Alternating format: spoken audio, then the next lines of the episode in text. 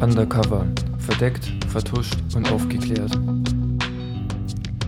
Hallo und herzlich willkommen zu einer neuen Folge. Mein Name ist Julia.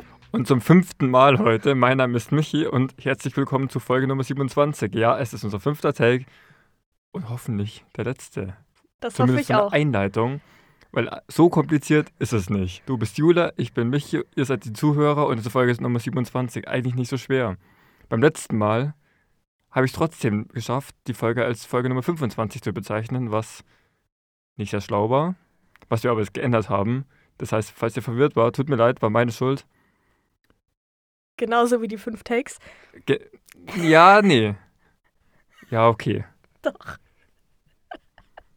Vier von fünf war meine Schuld. Na gut.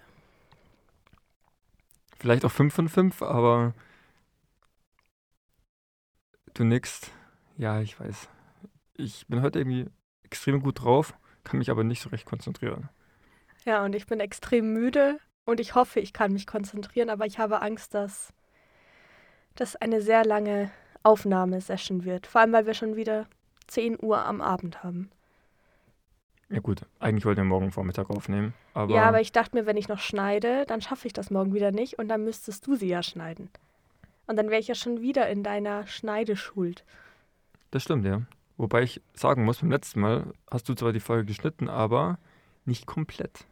Ja, okay, aber das waren nur noch zwei Minuten am Ende. Ich würde sagen, ich habe meine Schuld beglichen. Ich würde sagen, ich habe meine Schuld auch beglichen für die fünf Takes, weil ich dafür die Folge zu Ende geschnitten habe und alles gut ist. okay. Okay, Deal. Da würde ich sagen, du startest jetzt einfach direkt in dein Thema. Es geht was über den Zweiten Weltkrieg, wie du beim letzten Mal schon gespoilert hast. Genau, es geht heute um die Operation Mincemeat, also Mincemeat zu Deutsch Hackfleisch.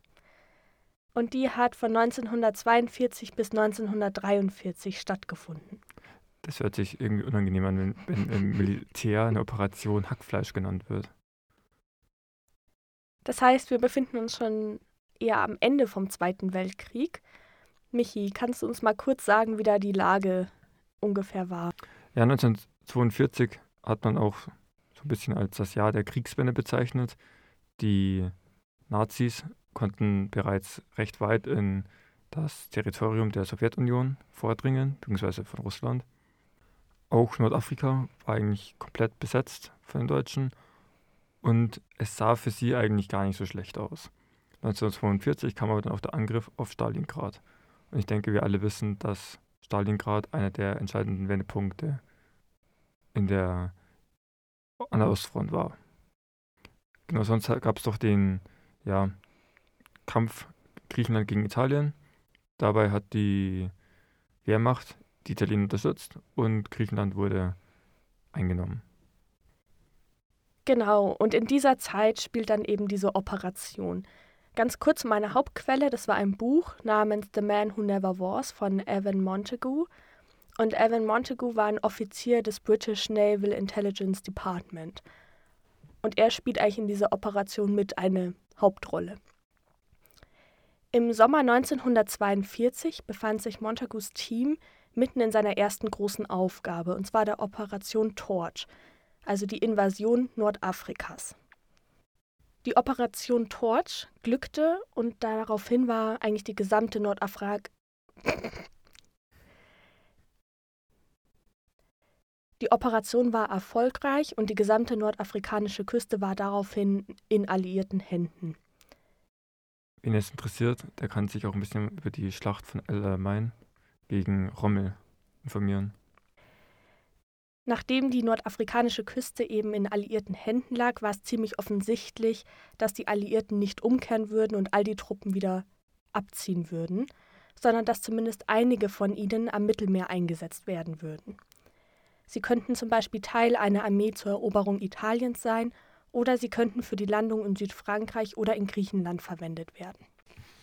Dem Team von Montagu wurde klargemacht, dass die Eroberung Siziliens mit ziemlicher Sicherheit erfolgen muss, bevor eine der anderen Operationen stattfinden kann. Und genau da lag das Problem. Wenn Sizilien für die Alliierten ein so wahrscheinliches Ziel war, konnten sich die Deutschen genauso gut zusammenreiben, dass die Alliierten zuerst Sizilien erobern wollen. Daher stellte sich für die Alliierten die Frage, wie sie die Deutschen daran hindern könnten, die Verteidigung Siziliens in gefährlichem Maße zu verstärken. Und da kam Montagu die Idee, warum nicht einen Leichnam als Stabsoffizier tarnen und ihm wirklich hochrangige Papiere geben, die deutlich zeigen, dass die Alliierten woanders angreifen werden. Man müsste die Leiche nicht an Land absetzen, da das Flugzeug auf dem Weg im Meer abgestürzt sein könnte. Er würde dann mit den Papieren entweder in Frankreich oder Spanien an Land treiben. Für das Team war Spanien die bessere Wahl, da dort die Deutschen nicht so viele Chancen hätten, den Leichnam zu untersuchen, während es aber gleichzeitig sicher wäre, dass sie die Dokumente oder zumindest Kopien bekommen würden.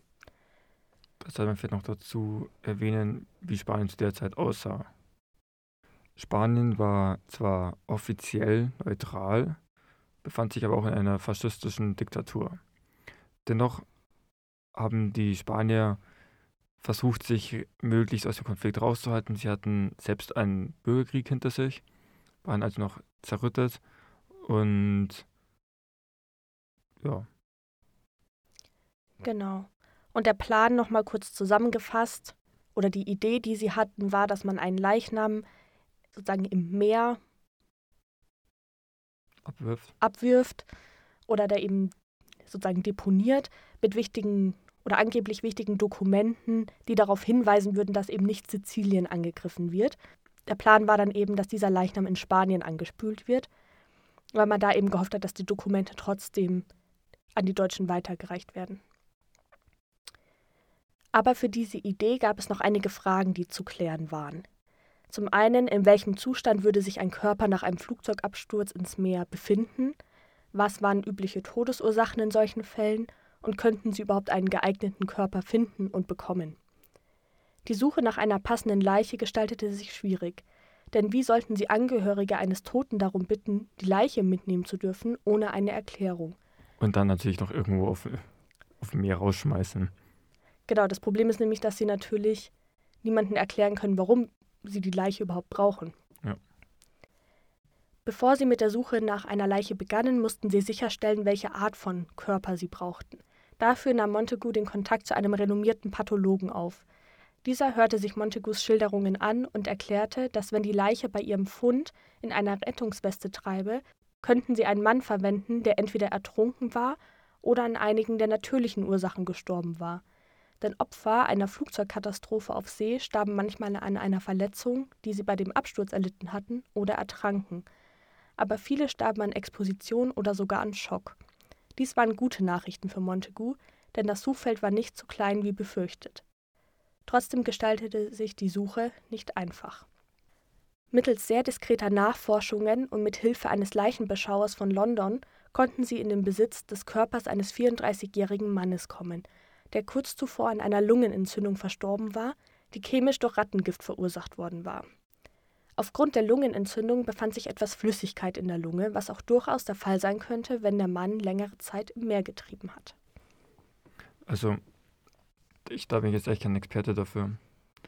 Aber soweit ich weiß, kann man Ertrinken daran feststellen, indem eben was in der Lunge ist. Habe ich mal gehört. Mhm. Aber vielleicht kennt sich da jemand besser aus. Vielleicht haben wir eine Mediziner nee, genau, wenn du noch lebst, also sozusagen atmest, dann ja. atmest du das Wasser in die Lunge. Genau. Und deswegen haben sie gesagt, okay, wenn der da ein bisschen Wasser sozusagen in die Lunge bekommen hat und hat eh diese Flüssigkeit, dann könnten sie das vielleicht mit dem Meerwasser verwechseln. Das passt gerade recht, eigentlich. Mhm. Obwohl man natürlich sagen muss, wenn sie diese Flüssigkeit, vermute ich zumindest, genauer anschauen, ich weiß nicht, wie das damals ging, aber heute würde man das schon unterscheiden können, vermute ich. Davon gehe ich jetzt auch mal aus. Allein schon, dass diese Flüssigkeit ja wahrscheinlich kein Salzwasser sein wird. Genau. Und sie haben halt gesagt, okay, wenn da jemand eine Obduktion durchführt und eh die Annahme hat, er ist im Meer ertrunken, wird er das gar nicht so in Frage stellen. Ja. Confirmation Bias. Mhm. Damit hatten sie ihre Leiche gefunden. Der Körper wurde in einer geeigneten Kühlung aufbewahrt, bis das Team für die Leiche bereit war. Operation Mincemeat war geboren. Als nächstes musste entschieden werden, wo die Leiche genau hin sollte. Montagu entschied sich für Huelva. Denn ihnen war bekannt, dass es in Huelva einen sehr aktiven deutschen Agenten gab, der ausgezeichnete Kontakte zu bestimmten Spaniern hatte. Wenn der Körper Huelva erreichte, waren die Chancen sehr hoch, dass diesem Agenten irgendwelche Papiere oder andere wichtige Gegenstände gegeben würden. Zudem konnten sie sicher sein, dass er seine Vorgesetzten in Madrid alarmieren würde, die die Dokumente auf eine höhere Ebene abfangen würden. Daher ging Montagu zum Hydrographen der Marine und machte einige Anfragen über Wetter- und Gezeitenbedingungen an verschiedenen Stellen vor der Küste Spaniens zu verschiedenen Zeiten des Jahres. Obwohl der Gezeitenstrom nicht allzu hilfreich wäre und entlang der Küste unterginge, wäre der Südwestwind, der im April der vorherrschende Wind sein würde, ein Onshore-Wind. Also da ein Wind praktisch, der Richtung Küste. Genau, geht. Richtung Land. Und damit den Leichnam natürlich auch an Land mhm. schwemmen würde. Und tatsächlich dachte auch der Hydrograph, dass ein Objekt wahrscheinlich in Richtung Küste driften würde. Und nachdem es sich bei dem Objekt ja um eine Leiche auch noch in so einer Rettungsweste handelt, war man sich ziemlich sicher, dass die Leiche ihr Ziel finden würde. Und damit war Huelva das beschlossene Ziel. Während überlegt wurde, wo Mincemeat ankommen sollte, musste auch überlegt werden, mit welchem Transportmittel man den Leichnam in Küstennähe schaffen konnte. Es gab drei Optionen – U-Boot, Flugboot oder eine vorübergehende Umleitung eines der Schiffe, die die Konvois die Küste Spaniens hinauf eskortierten. Von diesen Möglichkeiten könnte ein U-Boot eindeutig ohne Entdeckungsgefahr am nächsten zur Küste gelangen. Die nächste Frage, die sich stellte, war, welches Dokument könnten sie vorlegen, das so beeindruckend wäre, dass es die Deutschen dazu bringen würde, ihre Planung und Disposition der Streitkräfte zu ändern. Eines schien Montagu glasklar zu sein: Wenn der Zweck dieses Dokuments darin bestand, die Deutschen zu täuschen, damit sie danach handeln würden, dann muss das auf einem wirklich hohen Niveau sein. Wenn der deutsche Generalstab davon überzeugt werden sollte, darauf zu setzen, dass das nächste Ziel der Alliierten irgendwo anders als Sizilien liegt, müsste er ein Dokument vor sich haben, das zwischen Offizieren weitergegeben wird, die wissen müssen, was die wahren Pläne waren. Also es ging eben darum, dass die Offiziere sozusagen vom Status nicht selber getäuscht werden könnten. Also dass das wirklich welche sind, wo sich die Deutschen sicher sind, die haben einen Plan. Die wissen wirklich, was bei den Alliierten läuft. So hohe Generäle beispielsweise. Genau. Daher musste das Dokument von jemandem geschrieben werden und an jemanden, den die Deutschen kannten und von dem sie wussten, dass er richtig im Wissen war. Also unterbreitete Montagu den Vorschlag, dass General Sir Archibald Nye, der Vizechef des kaiserlichen Generalstabs, den Brief schreiben sollte und dass ihn an General Alexander, der eine Armee in Tunesien unter General Eisenhower befehligte, im Hauptquartier der 18. Armeegruppe schreiben sollte. Dabei sollte es sich um einen Brief handeln, der Informationen und Erklärungen geben kann, die nicht in eine offizielle Mitteilung aufgenommen werden können. Denn nur diese Art von Brief konnte den Deutschen überzeugend den Hinweis vermitteln, dass das nächste Ziel nicht, die, nicht Sizilien war, dennoch im Besitz eines Offiziers und nicht in einer Tasche voller üblicher offizieller Dokumente gefunden werden konnte. Weil sie ja irgendwie begründen mussten, warum ist dieser Brief nicht bei all den anderen Briefen, die sozusagen von A nach B vermittelt werden. Mhm, macht Sinn.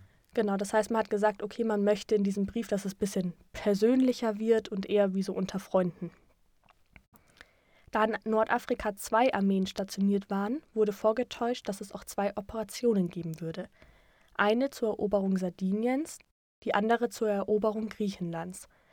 Das heißt, die Coverziele waren Sardinien bzw. Korsika und Griechenland. Sir Archibald verfasste einen solchen Brief und somit war das erste wichtige Dokument fertiggestellt. Nun ging die Planung zurück zu ihrem Toten. Welche Uniform sollte der Leichnam erhalten? Eine Uniform der Army wurde ausgeschlossen, daher sollte der Leichnam Mitglied der Royal Marines werden. Als nächstes brauchten sie Fotos für einen Ausweis. Zunächst machten sie Bilder vom Leichnam, doch die Bilder ließen ihn einfach hoffnungslos tot aussehen. Also sie haben geschaut, dass er lebendig aussieht, aber da war nichts zu machen. Und daher starteten sie die Suche nach einem Double. Doch das Team um Montagu konnte zunächst niemanden finden, der dem toten Mann irgendwie ähnelte. Doch dann hatten sie Glück. Als Montagu in einer Besprechung zu einem gänzlich anderen Thema saß, sah er jemanden, der der Zwillingsbruder der Leiche gewesen sein könnte. Er ließ sich fotografieren und der nächste Schritt in der Operation war geschafft. Wie viel Glück einfach. Mhm. Sie hatten davor auch einen anderen Offizier fotografiert, der ihm ein bisschen ähnlich sah. Und das Bild hätten sie auch genommen, weil sie gesagt haben, okay, die Qualität ist jetzt nicht so gut, das wird schon irgendwie durchgehen. Hätten sie mal neuronale Netze und KI gehabt. Wäre aber wahrscheinlich ihr Trick auch nicht. Ja, okay. Der letzte Schritt, bevor der Leichnam seinen Job als Offizier beginnen konnte, war es ihm einen Namen und einen Rang zu geben. Montagu beschloss, ihn zu einem Captain zu machen. Dann holte er sich eine Marineliste und ging ständig die Liste der Royal Marine Offiziere durch, bis er eine kleine Gruppe von ungefähr demselben Rang fand, die alle den gleichen Namen hatten. Dieser Name war Martin. Dann fügte er den guten, normalen christlichen Namen William hinzu, und der tote Mann wurde Captain, Acting Major, William Martin von den Royal Marines.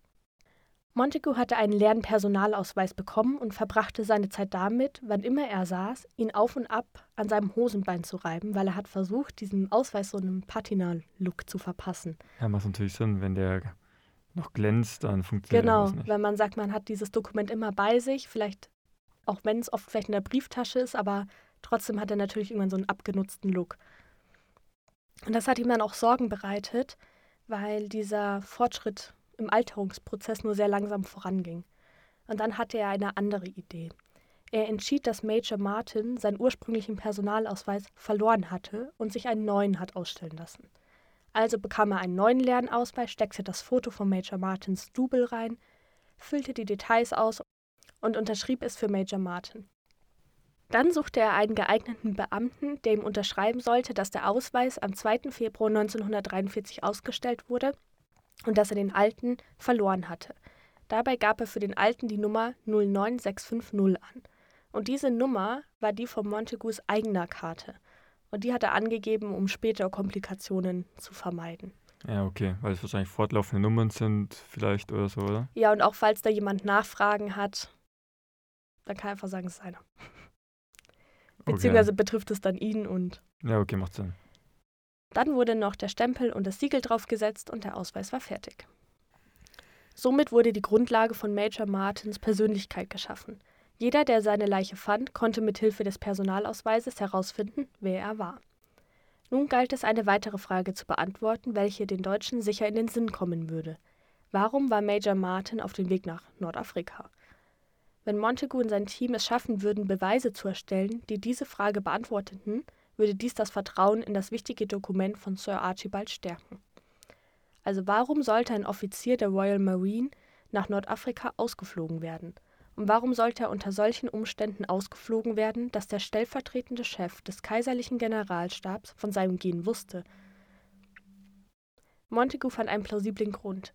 Eine Seeoperation wurde gegen eine verteidigte Küste durchgeführt, dies würde den Einsatz von Landungsbooten beinhalten, und es könnte durchaus sein, dass einige Probleme in der Ausbildung die Unterstützung eines Experten in dieser Linie erfordern würden. Major Martin könnte genau dieser Experte sein. Und so beschloss Montagus Team, ihm ein Dokument zu geben, das das deutlich machte. Daher verfasste Montagu einen Brief zur Unterschrift von Lord Louis Mountbatten, dem Chef der kombinierten Operationen, an Admiral Sir Andrew Cunningham, Oberbefehlshaber des Mittelmeers. Dieser Brief erklärt, warum er den anderen wichtigen Brief, also den von Sir Archibald, dabei hatte und warum dieser nicht über offizielle Kanäle verschickt worden war. Zudem erklärt der Brief, warum Major Martin ausgeflogen wurde. Diese Dokumente sollte Major Martin in einer Aktentasche mit sich tragen. Doch wie sollten sie sicherstellen, dass die Leiche und die Aktentasche zusammen in Huelva ankamen? Hast du eine Idee? Ein Gürtel festbinden. Fast.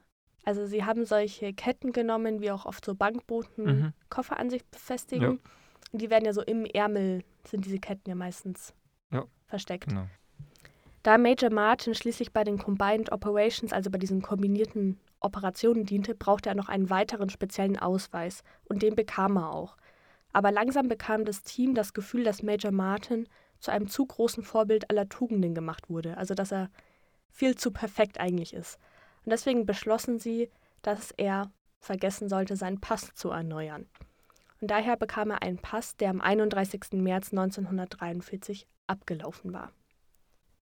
Okay, das ist ziemlich smart, dass man damit Absicht so kleine Fehlerchen einbaut. Praktisch. Genau, weil sie sich dachten, so perfekt kann kein Mensch sein. Mhm. Smart. Dann wurde Major Martins Uniform zusammengestellt und schließlich war der Körper des The Man Who Never Was der eines Offiziers geworden. Major Martin von den Royal Marines und jeder, der die Leiche fand, hätte reichlich Beweise dafür, wer er war und warum er dort war, wo er war. Um Major Martin noch realer erscheinen zu lassen, bekommt er weitere Dokumente zugesteckt.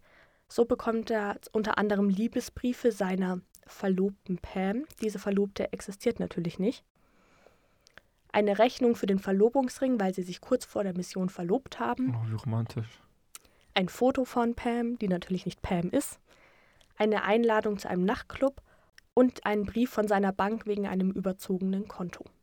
Ah ja, Nachtclub, überzogenes Konto. Ja, dann wissen wir Bescheid. Um die Liebesbriefe realistisch aussehen zu lassen, hatten sie auch eine Arbeitskollegin darum gebeten und die hat dann eine Freundin den Brief schreiben lassen. Und damit auch wirklich so aussah, als hätte der Major Martin ihn richtig oft gelesen, hat der Montagu diese Liebe Liebesbriefe genommen und auf und zu und auf und zu gefalten, bis sie halt abgenutzt aussahen. Schon ziemlich schlau und vorausdenkend. Ja, und ziemlich genau. Also. Hm? Als nächstes wurde der Zeitplan erstellt. Da die Deutschen davon ausgehen sollten, dass Major Martin mit dem Flugzeug gereist war, wurde für diese Reise ein Tag einberechnet.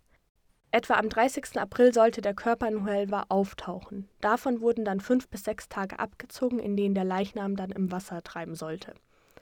Und das würde bedeuten, dass Major Martin London am 24. April verlassen hätte.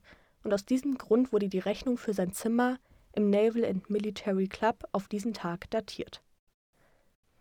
Nachdem das Team Major Martin in seine Uniform gesteckt hatte, alle Taschen gefüllt hatte mit den Dokumenten, Fotos etc.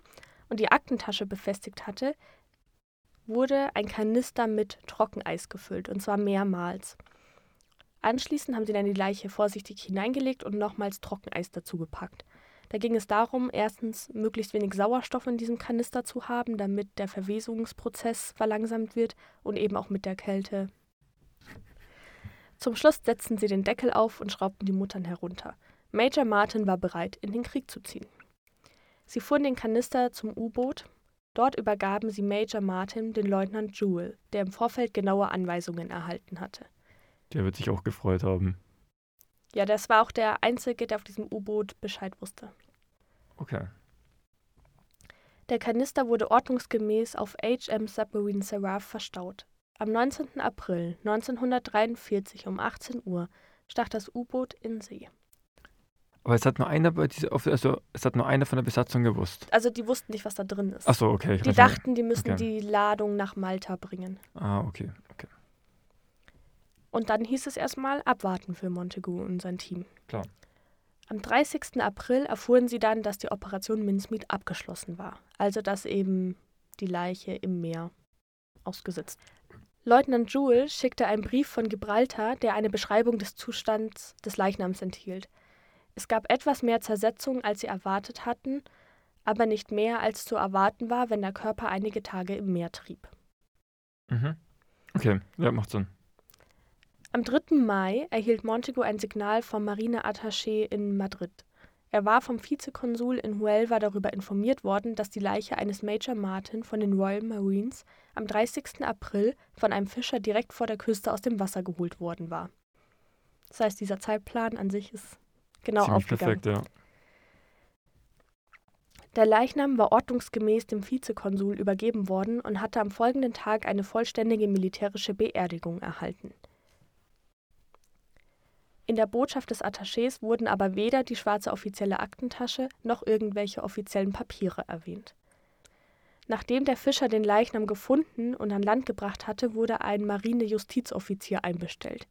Dieser übernahm die Verantwortung für alle Dokumente und persönlichen Gegenstände. Die Leiche wurde nach der Identifizierung zur medizinischen Untersuchung durch einen Arzt in die Leichenhalle in Huelva gebracht. Der bescheinigte, dass der Mann noch lebendig ins Meer gefallen war und dass der Tod auf Ersticken zurückzuführen war durch das Eintauchen in das Meer fünf bis acht Tage zuvor. Obwohl das Team um Montagu zuversichtlich war, dass alles gut gelaufen war, wollten sie eine letzte Kontrolle und warteten ungeduldig auf die Rückgabe der Dokumente, die Major Martin bei sich getragen hatte. Schließlich erreichten sie London und wurden prompt für wissenschaftliche Tests vorgelegt. So konnte festgestellt werden, dass die Briefe oder mindestens zwei von ihnen aus den Umschlägen entfernt worden waren, obwohl die Siegel intakt zu sein schienen.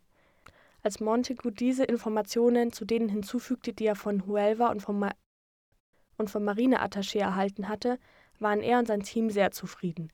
Es gab wenig Zweifel, dass die Spanier die Briefe extrahiert hatten und wussten, was darin war, und dass der deutsche Nachrichtendienst von den wichtigen Adressen wusste. Die Landung in Sizilien war für die zweite Juliwoche geplant, unter dem Namen Operation Husky. Der D-Day von Operation Husky kam und der Angriff lief gut. Montagus Telefon läutete daraufhin. Es war der stellvertretende Direktor des Marinegeheimdienstes und seine Stimme war so undeutlich vor Lachen, dass Montagu Mühe hatte, ihn zu verstehen. Der stellvertretende Direktor des Marinegeheimdienstes erklärte dann die Ursache seines Lachens. Ein Offizier war für die Sortierung und Übersetzung der deutschen Marinearchive verantwortlich, die in Tambach in Deutschland sichergestellt worden waren. Er war an diesem Morgen mit einem sehr besorgten Gesicht in das Zimmer des stellvertretenden Direktors gekommen und hatte um Anweisungen gebeten. Sein Bericht lautete wie folgt. In der Akte der Dokumente, die er untersuchte, hatte er zwei Dokumente entdeckt. Eines war eine Kopie eines höchstgeheimen Briefes von Sir Archibald an General Alexander. Ups. Wie erwartet hatte der deutsche Nachrichtendienst sofort die entscheidende Bedeutung dieser Dokumente für seinen Einsatzstab erkannt und hatte keine Zeit verschwendet. Die deutschen Agenten in Madrid müssen Anfang der ersten Maiwoche den Inhalt der Dokumente und einen Bericht über ihre Entdeckung nach Berlin telegrafiert haben. Denn in einem späteren Dokument wurden Hinweise darauf gefunden, dass am 9. Mai eine nachrichtendienstliche Würdigung der alliierten Absichten per Signal verbreitet worden war. Berlin hatte die Bedeutung der Informationen klar erkannt und entschieden, dass die von Madrid gegebenen Details überzeugend waren. Sowohl der Geheimdienst als auch das Oberkommando kamen zu dem Schluss, dass die Dokumente und die damit einhergehenden Informationen echt sein mussten. Hitler war völlig von der Idee überzeugt, dass die Alliierten beabsichtigten, in Griechenland zu landen.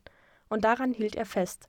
So sehr, dass Hitler am 23. Juli fast zwei Wochen nach der Landung der Alliierten in Sizilien immer noch glaubte, dass die Hauptoperation eine Invasion Griechenlands sein würde. Daher ernannte er seinen Lieblingsgeneral Rommel, um die dort mhm. versammelten Streitkräfte zu befehligen. Da musste ich schon ein bisschen schmunzeln. Ja.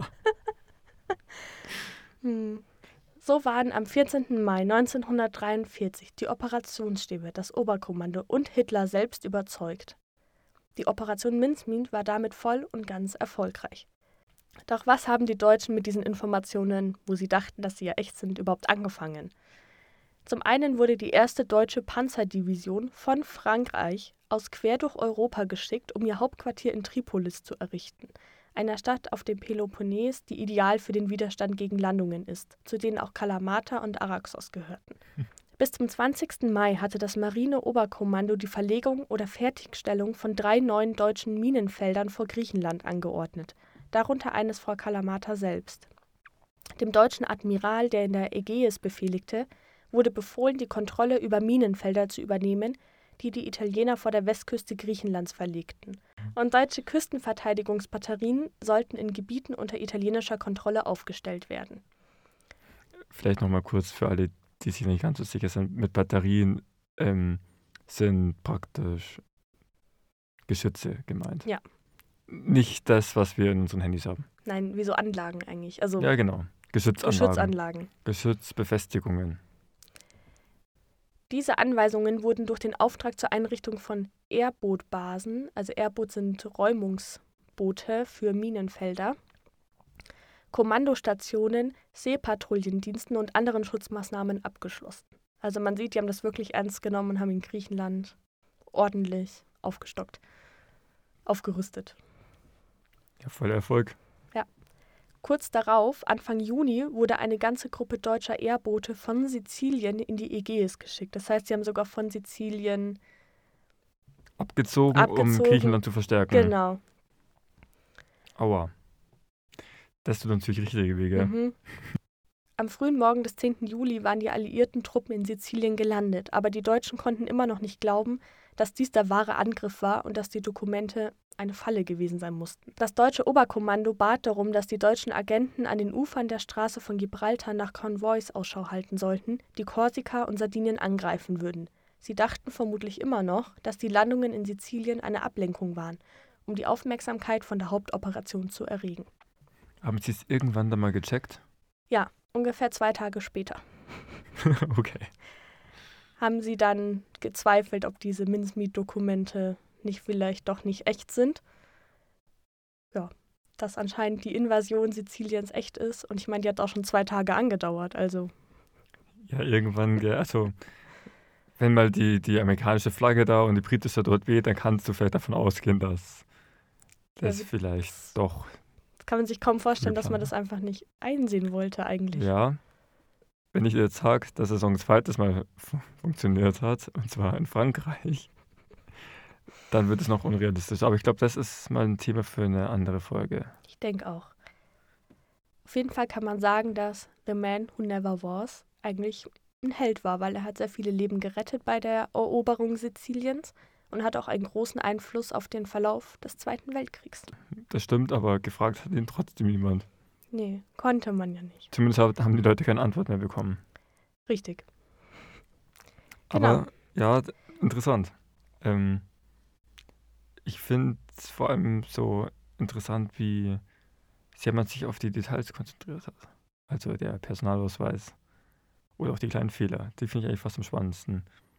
Ich fand das auch am spannendsten, diese Vorbereitung, was sie alles bedacht haben. Und also da gibt es noch viel mehr. Die haben noch einen weiteren Brief aufgesetzt, wo höhere Personen eingebunden wurden. Also wie gesagt, ich kann das Buch sehr empfehlen. Das ist nochmal detaillierter. Ich habe jetzt schon versucht, möglichst viel reinzunehmen, weil ich eigentlich alles spannend fand.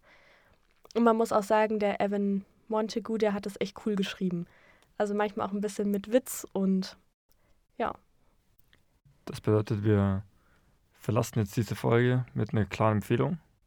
Wenn ihr noch was zum Lesen braucht, vielleicht für die Weihnachtsfeiertage, wenn ihr keine Lust mehr auf eure Familie habt und lieber euch mit einem Buch und einer Tasse Tee von Kamin hocken wollt, dann holt euch das Buch oder schenkt es jemanden. Genau, also ich habe es auf Englisch gelesen, weil ich glaube, die deutsche Version bekommt man nicht mehr, wenn ich das richtig gesehen hatte. Ja, vielleicht hat man Glück irgendwie auf Ebay oder Ebay Kleinanzeigen oder so. Genau. Aber ist aber auf Englisch sehr gut zu verstehen. Da würde ich sagen, machen wir die Folge zu. Vielen Dank für diese wirklich sehr interessante Operation. Gerne, gerne. Und dann würde ich sagen, hören wir uns in zwei Wochen wieder. Wenn ich eine Folge mache. Willst du anteasern? Oder. Es geht wieder über meinen Geheimdienst, logischerweise. Uhu. Aber kein staatlicher Geheimdienst. Oh, das klingt wirklich spannend. Da bin ich sehr, sehr gespannt, was du da uns erzählen wirst. Sofern es auch dieses Thema wird. Also das ist nicht weit recherchiert, aber vielleicht brauche ich noch ein bisschen und ich mache noch was anderes. Aber mh, hm, da habe ich schon Bock drauf. Wir werden sehen. Wir werden sehen. Dann bis in zwei Wochen. Bis in zwei Wochen. Ciao. Ciao.